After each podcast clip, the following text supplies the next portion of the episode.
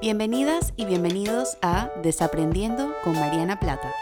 Este es tu espacio para cuestionar, desaprender y crecer.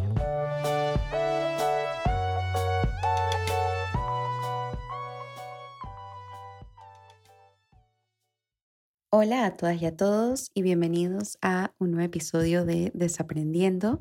Yo soy Mariana y como todas las semanas estoy muy contenta de poder compartir con ustedes en un episodio nuevo en este espacio para cuestionar, desaprender y crecer.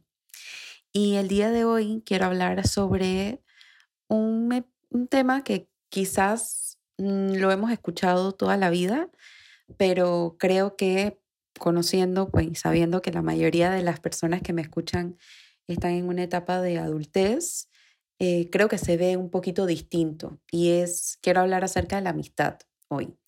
Y particularmente, ¿qué significa ser un o una bueno buena amigo o amiga? ¿Qué significa ser un buen amigo? ¿Qué significa ser una buena amiga?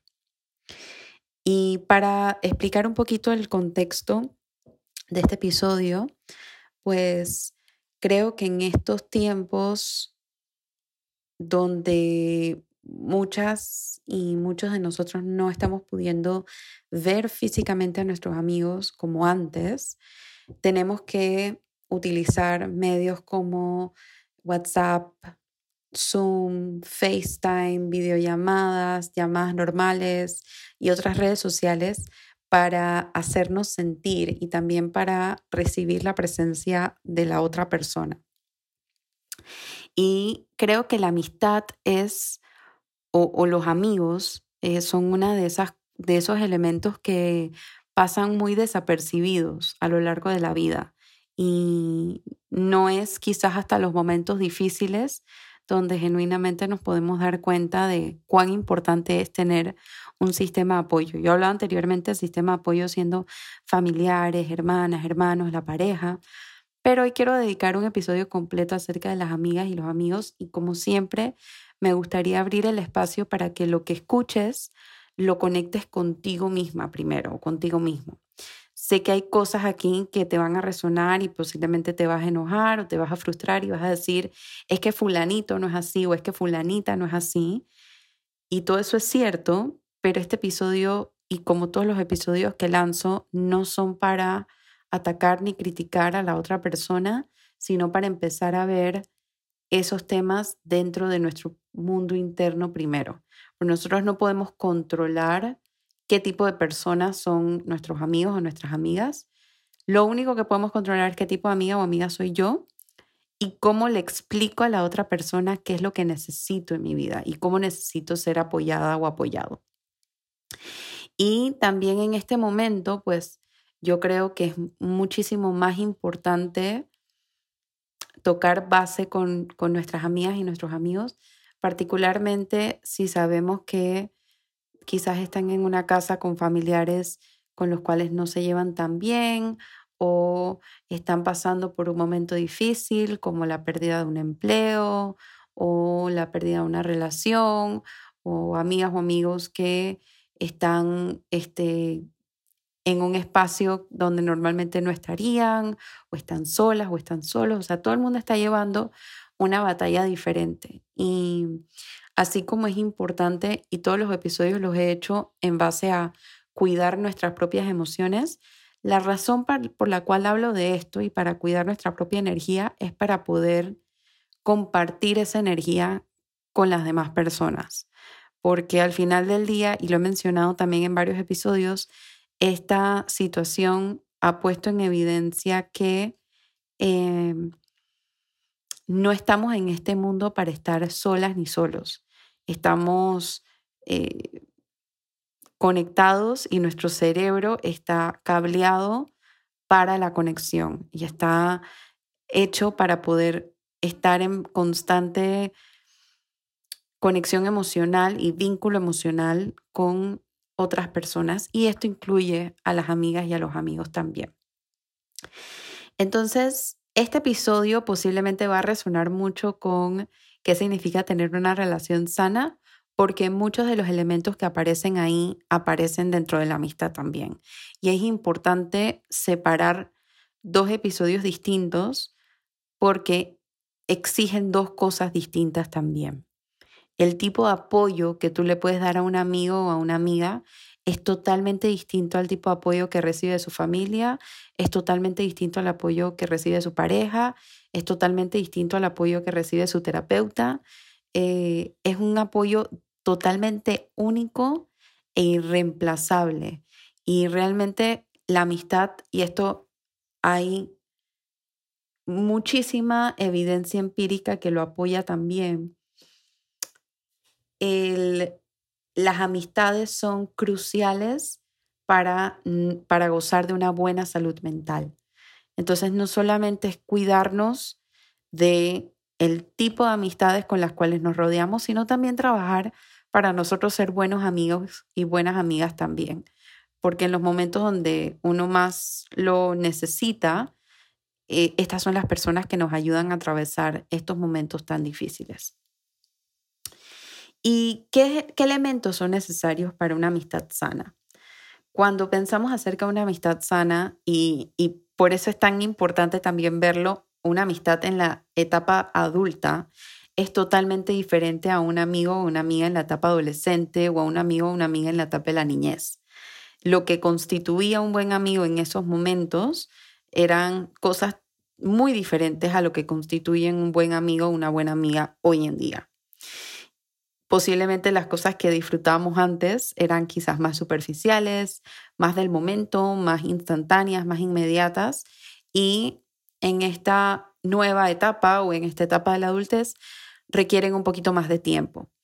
Yo, eh, pues sí me voy, a, me voy a anclar en mi propia experiencia porque he sido sumamente afortunada de contar con amigas y amigos que son increíbles y que nos hemos apoyado en los momentos de más oscuridad y hemos estado ahí para celebrar los momentos de más luz también, que es todo parte de la amistad.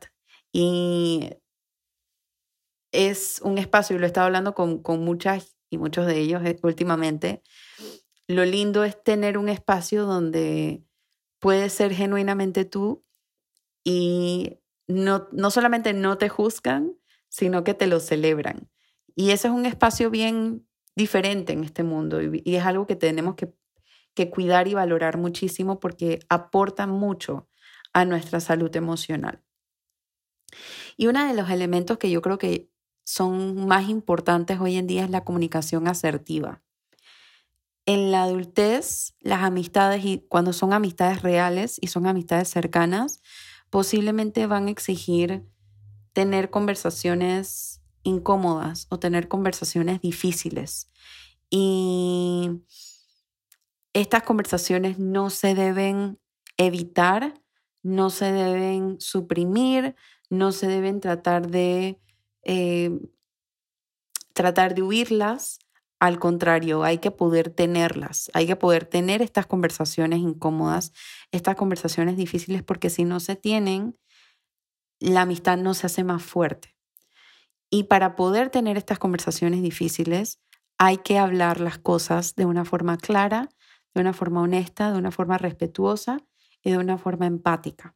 Si se acuerdan de mi episodio sobre las personas que se comunican, que no se comunican, o el mito ese de no comunicarse, se acordarán que yo hablo sobre empezar las, estas conversaciones con frases del yo, entonces, quizás empezar esta conversación con, últimamente te he estado teniendo mucho en mente, últimamente te he pensado mucho, el otro día había una película que, y me acordó a ti, pensé en cómo estás. Es mucho menos invasivo y menos agresivo que decir, tú le estás pasando grave y por eso te estoy hablando. Entonces, la comunicación asertiva creo que es la base de cualquier relación sana pero particularmente de una amistad sana. Hay que poder ser muy claras, ser muy honestos, ser muy transparentes, muy respetuosos con lo que queremos decir. Los límites. Esto es muy importante. Cuando nosotros somos niñas y somos niños, em, los límites quizás no son tan importantes porque no los imponen nuestras madres y nuestros padres. Es decir, son ellos quienes dan el permiso de cuándo vemos a nuestros amigos, de dónde los vemos, de cuánto tiempo los vemos. En la adolescencia también, em, quizás un poquito menos, pero igual persiste. Y en la adultez, esos límites nos toca ponerlos a nosotras y a nosotros. Y no solamente con la frecuencia física con la cual interactuamos, sino también sobre el tipo de temas que conversamos.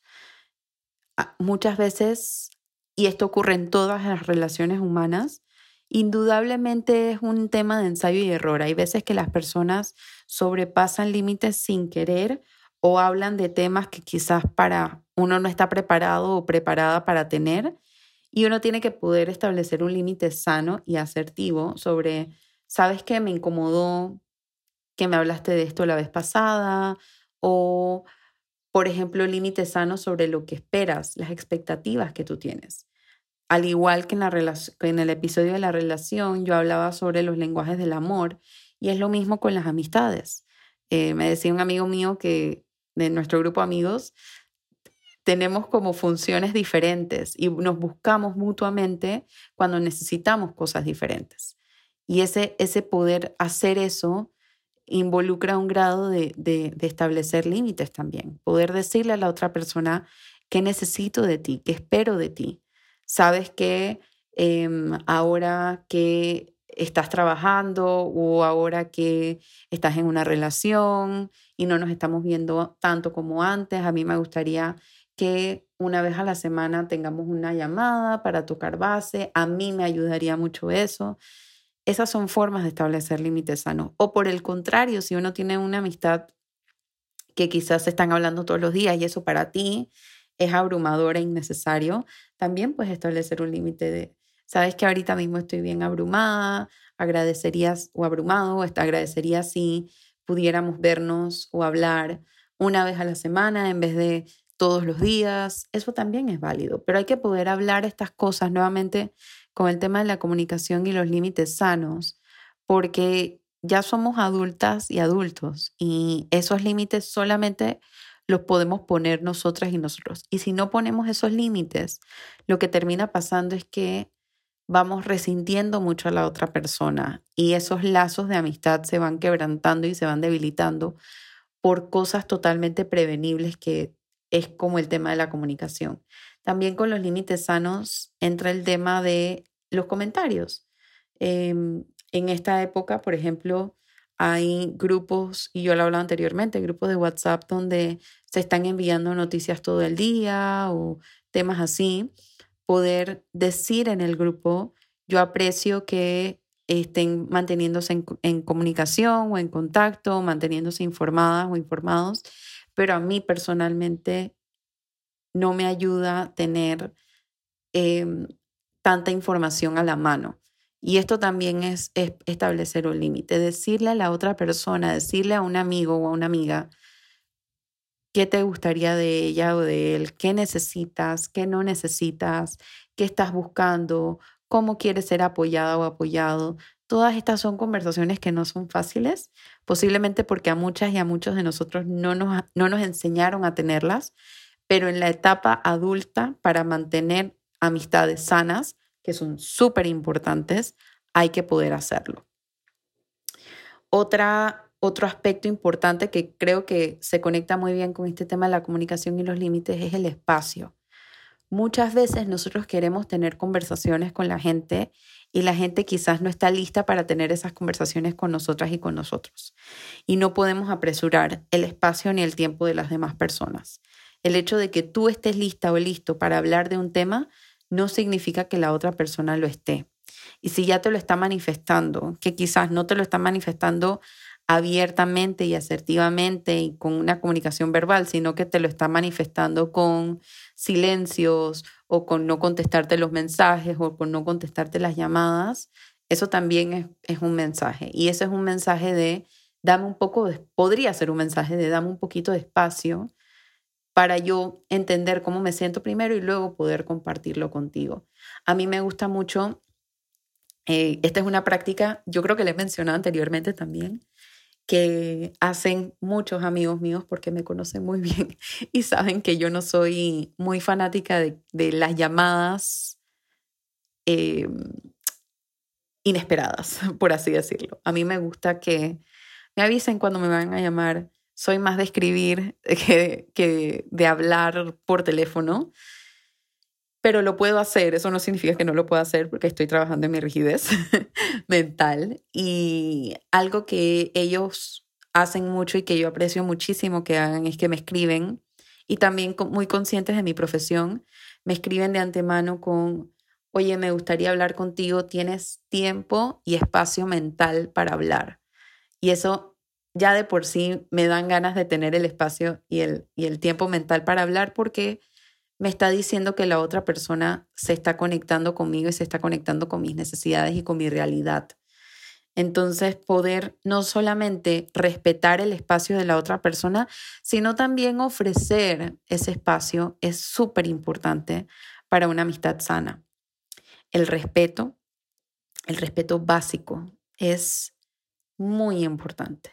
El respeto, yo estoy consciente que cuando hablamos de amistades o hablamos de amigas o amigos, muchas veces caemos en esta, en esta quizás duda sobre qué tanto puedo decir sobre la otra persona o qué tanto, qué tanto consejo le puedo dar o qué tanta, qué, tanto qué tanta de mi opinión le puedo dar.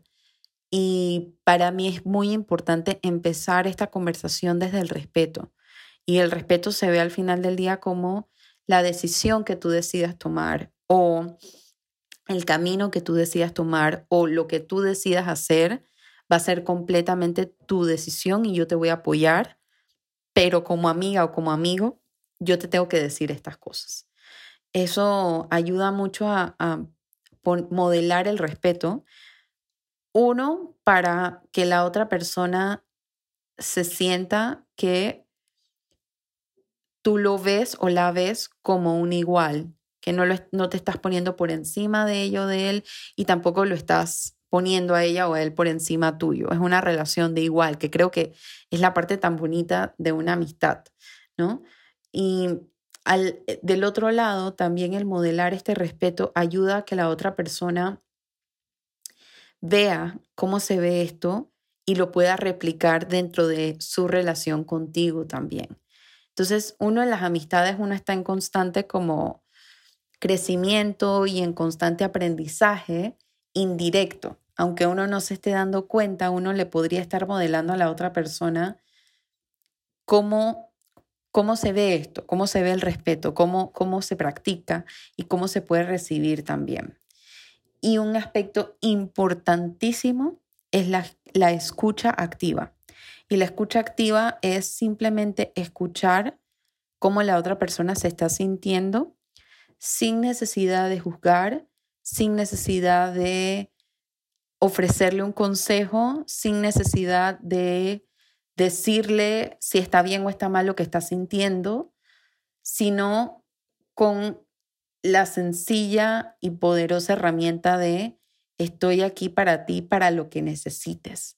Entonces, esta escucha activa, esta dejar que la otra persona descargue su emoción, descargue lo que está en su mente, descargue cómo se está sintiendo y no ponernos la presión de tenemos que resolverle a la otra persona su problema, porque la mayoría de las veces cuando una persona nos comparte una situación difícil, que son las situaciones donde realmente sale a flote si eres un buen amigo o eres una buena amiga, no lo están haciendo para que le solucionemos su problema. Lo están haciendo porque necesitan descargarse y porque necesitan que alguien le diga, qué duro debe ser esto para ti, o qué rabia que estés pasando por esto, o me siento muy frustrada porque quiero ayudarte y no sé cómo. Entonces la escucha activa parte de un lugar de mucha curiosidad, de un lugar de mucha compasión, de un lugar de mucha empatía donde no hay espacio para la culpa, no hay espacio para el juicio, no hay espacio para la vergüenza. Esta semana reciente, bueno, no sé cuándo estarán escuchando este episodio, pero cuando lancé este episodio, hice un post acerca de cómo ser científicos o científicas de la emoción versus cómo ser jueces de la emoción. Y para las amistades es súper importante ser científicas y ser científicos, porque ahí es donde podemos realmente entender cómo la otra persona se está sintiendo. Este es mi Instagram, si alguien la quiere revisar. Y ahora que hablamos un poquito sobre las bases de lo que es una amistad sana, quiero hablar también de lo que no es ser un buen amigo o de lo que no califica dentro de esta amistad sana o de cosas que a veces pensamos que significa ser un buen amigo, pero quizás no lo son. Y este es el espacio para desaprender. Una de las cosas es tolerar lo que sea. Yo hablé anteriormente acerca de los límites sanos y no es estar ahí para una relación de amistad no es una no es una relación de una sola vía. No es una relación donde una persona te deposita a ti todas sus emociones y se descarga contigo y luego no puede ofrecerte ese espacio para que tú te descargues con ella o con él. Eso no es una amistad sana. Entonces no es tampoco ni sobrecargar al otro demasiado ni tampoco tolerar demasiado. Ninguno de los dos extremos es sano. Y aquí me quiero basar en algo que mencionaba Brene Brown en uno de sus más recientes episodios, que aun cuando le habla de relaciones de pareja, creo que también aplica para las relaciones em, de amistad.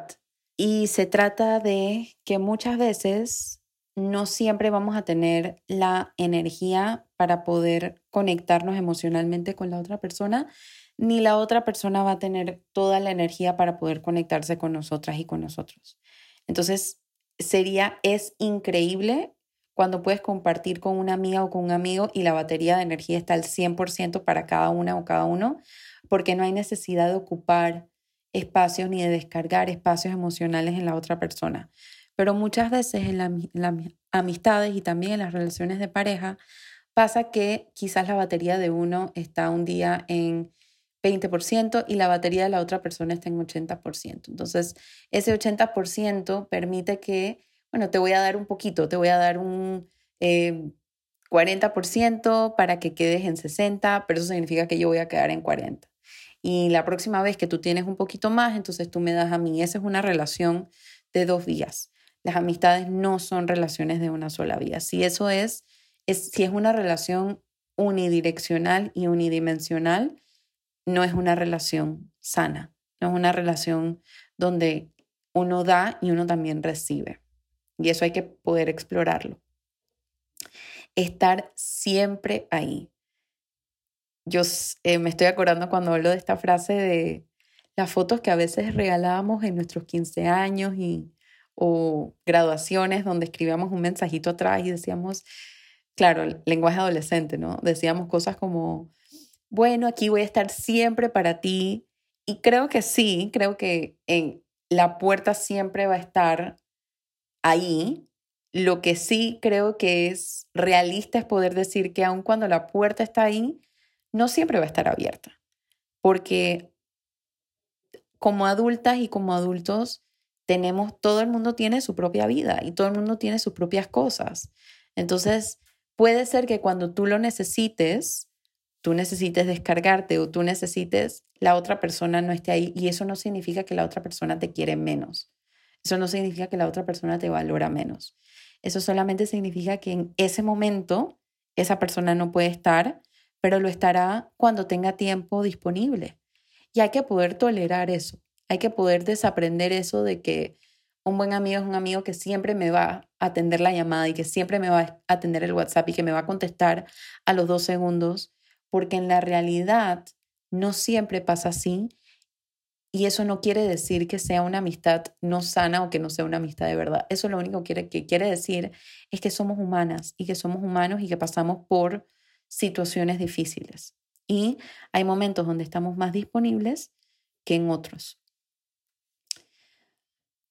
Unido con este tema de las relaciones de amistad unidireccionales, no es sano ni ocupar demasiado espacio, ni tampoco ser la persona que está cargando demasiado a la otra persona. Entonces, hablar demasiado de sí mismo o ocupar siempre los espacios emocionales o en las conversaciones siempre ser la persona que domina la conversación. Hay que poder pensar esto y, dar espacio para que la otra persona pueda hablar y para que la otra persona también pueda apoyarse en nosotras y nosotros cuando ella o él lo necesite. Una amistad sana no es una amistad que se encierra, y con esto me refiero a se encierra emocionalmente. Yo entiendo que todo el mundo tiene tiempos diferentes y todo el mundo procesa las cosas de forma diferente. Yo lo he hablado anteriormente aquí también. Yo prefiero hablar de las cosas cuando no las siento tan emocionalmente intensas, pero precisamente porque prefiero hacer eso y es muy cómodo para mí, he tratado últimamente de que cuando siento las cosas muy emocionalmente intensas, apoyarme de una amiga o apoyarme de un amigo que me puede dar el espacio y el tiempo para sacarlo. Entonces, no es restringirte emocionalmente ni encerrarte emocionalmente por temor a lastimar al otro o por, por em, dudas de cómo la otra persona lo va a recibir, porque nuevamente si existe la comunicación abierta y si existen los límites, esas cosas se pueden conversar. Una relación sana de amistad o un buen amigo, y más, esto quiero hablarlo específicamente como las personas que han tenido buenos amigos en diferentes etapas evolutivas. Por, por ejemplo, personas que han tenido a una mejor amiga o un mejor amigo o mejores amigos, un grupo de amigos desde la escuela o desde la adolescencia o desde la niñez. Es importante entender que posiblemente te estás conectando con personas totalmente distintas. Yo me voy a anclar específicamente para hablar aquí de mi mejor amiga Michelle eh, hi Michi, si estás escuchando. Ella y yo somos amigas desde que tenemos, mentira, 13, 14 años probablemente. Y hemos pasado por la adolescencia juntas, hemos pasado por los 20 juntas y ahora estamos en otra etapa juntas también. Y eso ha involucrado que crezcamos, eso ha ocasionado algunas crisis en nuestra amistad y las hemos podido sobrellevar porque las hemos podido hablar. Y también es súper rico poder conocer a una persona por tanto tiempo y reencontrártela hoy en día, que es la misma persona, pero no, porque tiene como matices distintos.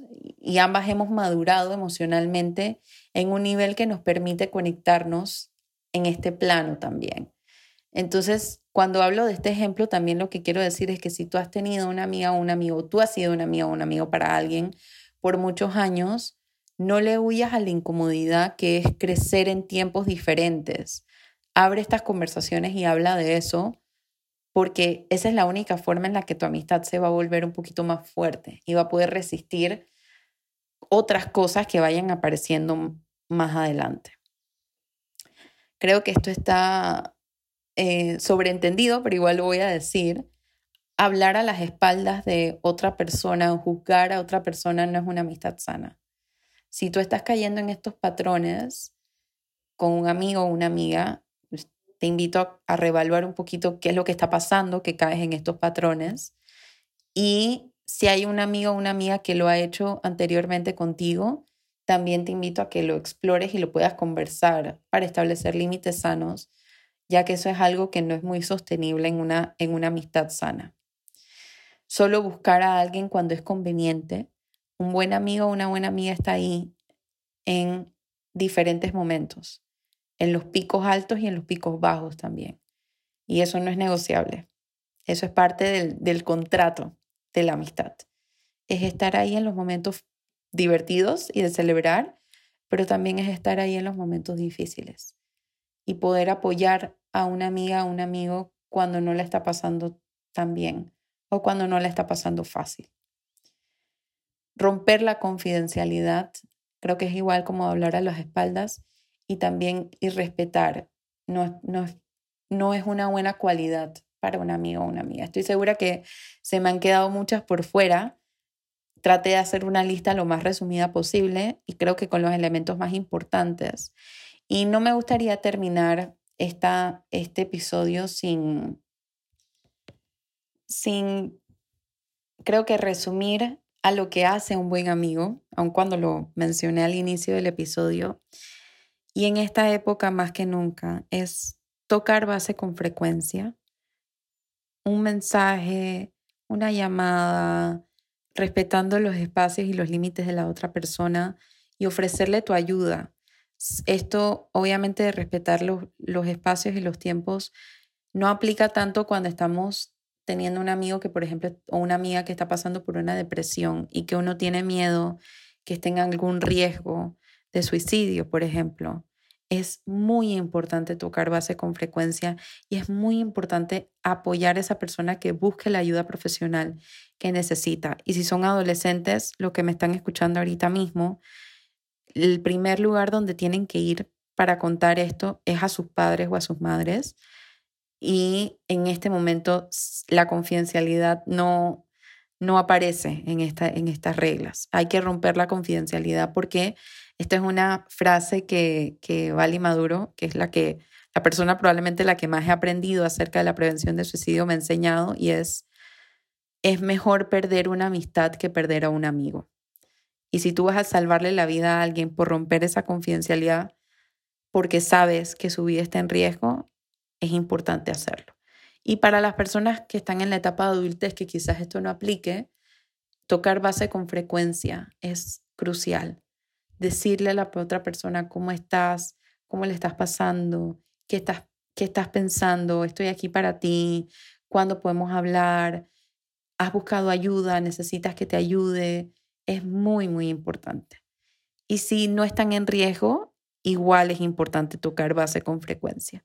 ¿Cómo estás? ¿Qué tal tu semana? ¿Qué tal tu fin de semana? Enviar memes, quizás en una forma no invasiva de la amistad en el siglo XXI.